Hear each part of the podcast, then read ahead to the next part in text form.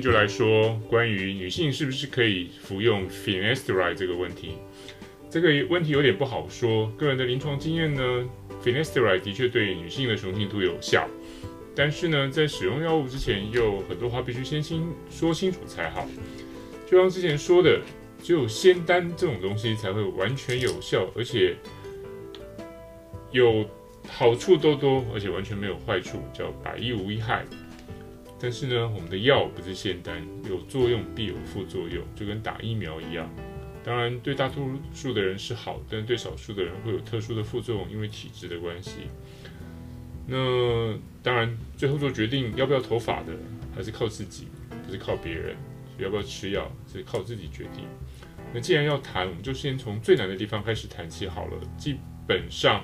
各个国家的卫生主管机关，只要一说到 finasteride 是不是可以用于成年女性，都是说 no no no，因为很重要，所以要说三次喽。那最主要的理由是因为 finasteride 是会造成畸胎的。那女性的呃服药的女性如果怀孕的话，而且怀的是男性的胎儿，她的男性生殖器官的发育会受到影响。不过，为什么说不行呢？其实并不是在人类有发现到，而是因为在动物实验中使用了跟人类一样剂量，或者是比人类还要高剂量，高上六百将近七百倍的高剂量之后，发现这些动物的雄性胎儿的性器官的发育会受到影响。但是到目前为止，在人类并没有发现类似的病例报告，只有在沙乌地阿拉伯呢有一篇呃病例报告说有一个。女性，那她有在服用 finasteride，就是类似像柔柔配成分的这个药物，在治疗她的雄性秃。那她已经生了七个小孩了，又不小心，她想说应该不会怀孕了吧，就不小心又怀孕生下另外一个小宝宝，而且是女性。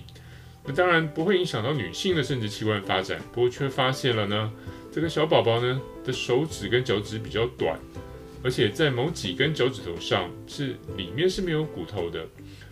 那当然，这是不是跟他服用的药物有相关？这个还没有人敢说，只是有这样的论文报告而已，病例报告而已。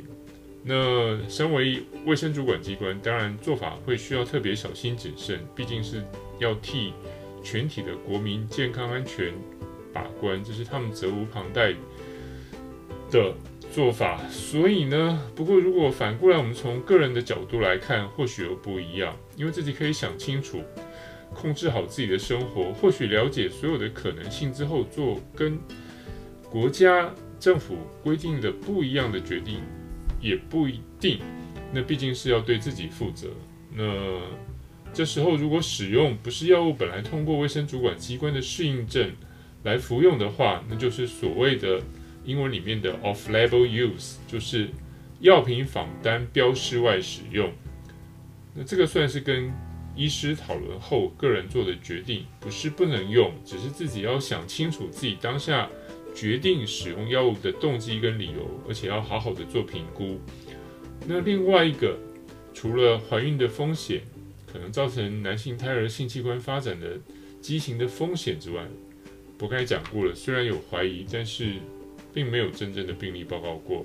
那反过来说，我们再讲到另外一个风险是什么风险呢？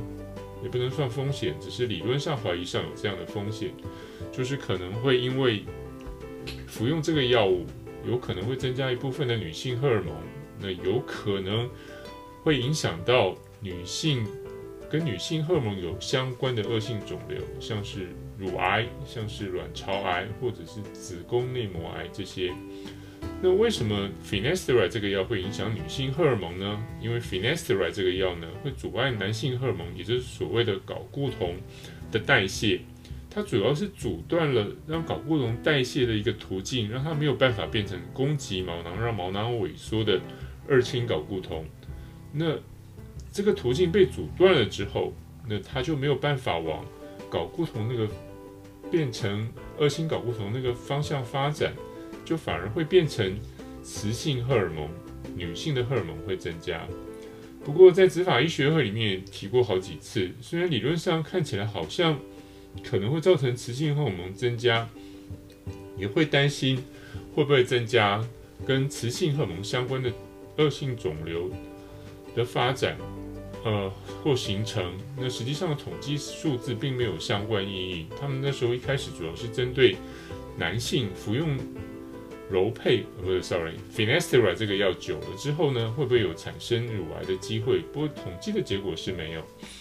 那另外一个我们可以来看的是，更年期呢，其实有一部分的女性是需要补充女性荷尔蒙的，因为更年期之后会有一些症状出现，不太舒服。所以呢，其实让女性荷尔蒙增加这件事，并不是单纯只有在使用这个药物上。另外一个是针对停经后的女性补充的。当然呢，也有人说，即使是补充女性荷尔蒙，像这么直接的治疗方式，其实就算给一千个女性病人使用，跟没有使用荷尔蒙治疗的比起来的话，一千个人里面大概就增加八例的乳癌的 case。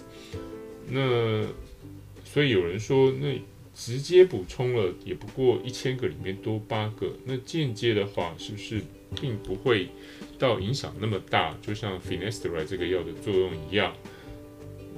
那也有人特别提到说，当然如果服用 finasteride 呢，可能会增加那个体内的雌性激素，大概会增加十三到十五 percent，百分之十三到十五。不过，即使这些统计数字上跟乳癌跟这些肿瘤不相关，我们小心起见，还都是会提醒确定要服药的女性病人，即使本身没有内在疾病，也没有家族史，当有乳癌的家族史就不太建议了。那就还是要，就算你都没有这些问题，那你还是建议你要定期检查乳房。那我们知道成年女性，这本来就是一个要照顾自己的基本原则。那当然还有，如果其他的。腹部的不适或阴道不正常出血，那都要记得看相关的妇产科医师来做评估。那还有第三个问题，那如果服用这个药，怀孕该怎么办呢？一般基本上来说，第一个停药之后，经过第一次一次月经排掉一次的卵子，那。接下来的卵子应该是没有问题了，因为 finasteride 这个药物在血中的半衰期非常短，大概只有五到八小时，所以呢，几天之后在体内的存留的浓度应该是不多了。那另外一个呢，我们提到了性器官的发展，那就算怀孕的胎儿是男性的话，那其实他男那个性器官的发展也是在真正怀孕后，也就是。卵子跟精子结合之后，八到十二周才会开始进行，所以应该只是停药的话，就不会发生太大的问题。那还有人会想说，哇，那我如果吃这个药，那怀孕的时候，那该怎么办呢？怀孕不能吃。不过我们可以反过来想，其实怀孕的时候，头发会变多，不太会掉，正好可以撑过这段时间。等到生产过之后，就不要喂母乳。再回来服药，正好可以衔接上，呃，产后掉发的问题。也我们知道有些病人是产后掉发会接着雄性秃会一路发生下去，那正好可以避开这样尴尬的问题。那至于女性如果真的决定了要使用口服 finasteride 来控制落发，那应该要注意哪些事项呢？我们再简单做个结论。那一天做一次，其实。时间不限制，不会限制你早上、中午或晚上。那另外一个呢，是一天的剂量大概二点五毫克，其实没有像男生的剂量那么低，那是不会要比治疗射护腺的药要再稍微低一点点，那就是射护腺肥大的药 finasteride 再折半变二点五毫克。那饭前、饭中、饭后也都不受限，那跟其他药物跟疫苗都可以一起同时使用。那当然，我们还是也强调过，有怀孕的话，还是建议先停药。那为了怕有这些跟女性荷尔蒙相关的疾病呢，也是建议要定期检查乳房。如果有呃下腹部不适，或者是有呃阴道不正常出血，要记得看妇产科医师。那当然也提醒大家，就是 off-label use，就是药品仿单标示外使用的方式。再提醒大家一下。那至于多有效呢？韩国有一年使用五毫克的，呃，我们通常不会建议吃药那么多，因为一般来讲二点五毫克就有效。那五毫克可能还那个会增加雄性荷尔呃雌性荷尔蒙的机会稍微高一些，我们建议是二点五毫克。不过韩国这个使用一年五毫克的效果是八成的人都会看到有进步，那感觉上是跟治疗男性雄性秃的效果是差不多。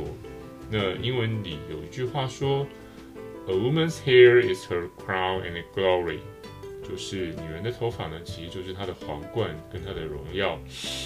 那无独有偶的呢，诗文里面有一句话说：“髪は女の命。”不要以为只有男生会秃头，更不要以为女生不会秃头，或者是女生秃头没有关系。的确，女生秃头不会像男生有秃到那么严重，可是女生头发对他们来讲是一个很重要的外观的因素。所以呢，对很多女性来说，头发少是生命不可承受之轻，or 重，whatever。那千万不要小看哦。好，今天就到这里，谢谢大家。